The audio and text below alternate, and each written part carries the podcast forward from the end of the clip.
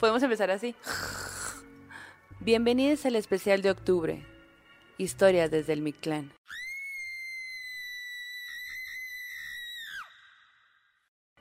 Esta noche quiero hablarles del ícono de la cultura gótica de los años 50, Maila Nurmi, mejor conocida por su personaje Vampira. La reina de las góticas nació en Finlandia el 21 de diciembre de 1922. Se mudó a Estados Unidos, Ohio, cuando era muy niña, y a los 17 años llega a Los Ángeles.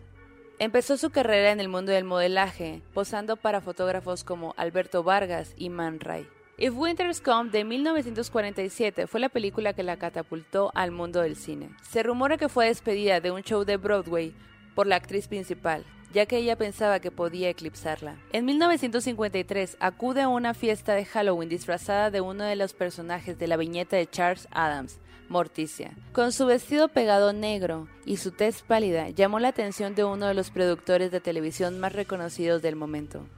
Este productor le ofrece ser la presentadora del show de películas de terror que se estrenaría en el canal. El nombre Vampira se lo pone su entonces esposo Dean Risner. The Vampire Show inicia el 1 de mayo de 1954. Durante el primer mes, The Vampire Show se proyectó a las 12 de la noche, pero debido al éxito obtenido, lo adelantaron a las 10 de la noche, estableciéndolo en ese horario y durante un año, Vampira recorría los pasillos del set lleno de neblina y telarañas, platicando con su mascota, una araña llamada Rollo. La sensualidad de Vampira y su sentido del humor la fue haciendo más reconocida en el medio. Se rumoraba que regalaba epitafios en lugar de autógrafos a sus fans. Myla fue nominada a los premios Emmy por Mejor Personaje Femenino. Actuó en diferentes películas como Too Much Too Soon y The Big Operation. Myla se volvió muy amiga del actor James Dean. Se dice que ambos estaban muy relacionados porque les gustaban los temas ocultistas y además practicaban la magia negra. James dice sobre Myla, conozco bastante sobre las fuerzas satánicas y estaba interesado en descubrir si ella estaba obsesionada con esas mismas fuerzas. Incluso se rumora que James Dean paraba su filmación para ver el show de Vampira. Los managers de James Dean le aconsejan no verse más con Myla debido a que ella era muy excéntrica y aparte era 10 años mayor que James, y eso se vería muy mal ante la prensa.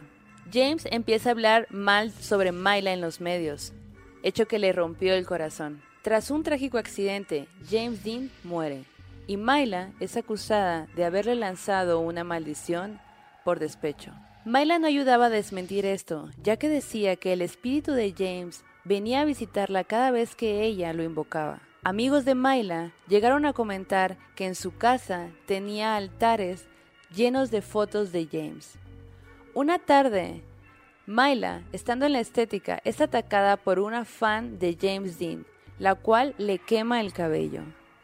La excéntrica manera de ser de Myla hace que tome este hecho como algo a su favor y decide hacerse una sesión de fotos, ya que el solo hecho de parecer extraña ante la gente a ella le gustaba.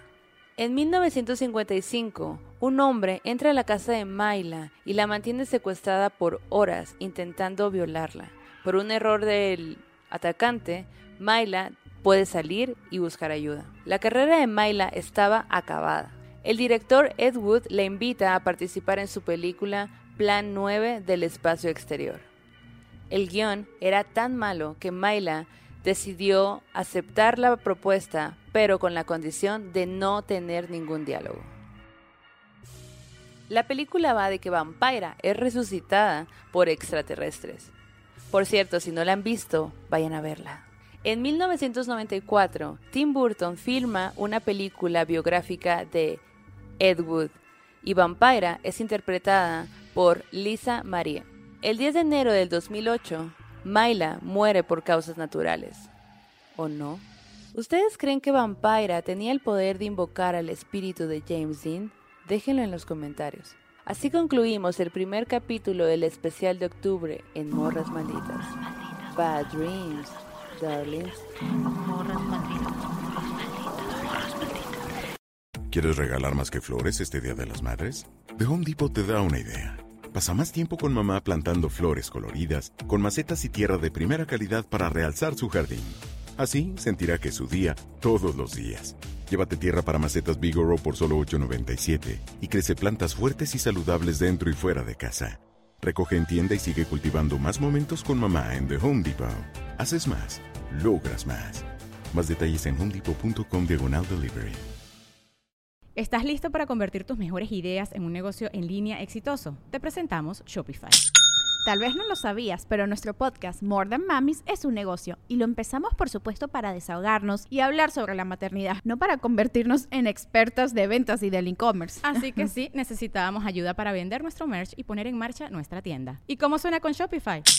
Llega otra venta. Shopify es la plataforma de comercio que está revolucionando millones de negocios en todo el mundo. Ya seas un emprendedor desde tu casa o desde donde sea, Shopify es la única herramienta que necesitas para iniciar, administrar y hacer crecer tu negocio sin dificultades. Con Shopify puedo gestionar pedidos, envíos y pagos desde cualquier lugar, brindándote toda la información y estadísticas de tus ventas al detalle. Regístrate para un periodo de prueba con tan solo un dólar al mes en shopify.com barra sonoro, todo en Ve a shopify.com barra sonoro para llevar tu negocio al siguiente nivel. Shopify.com barra sonoro.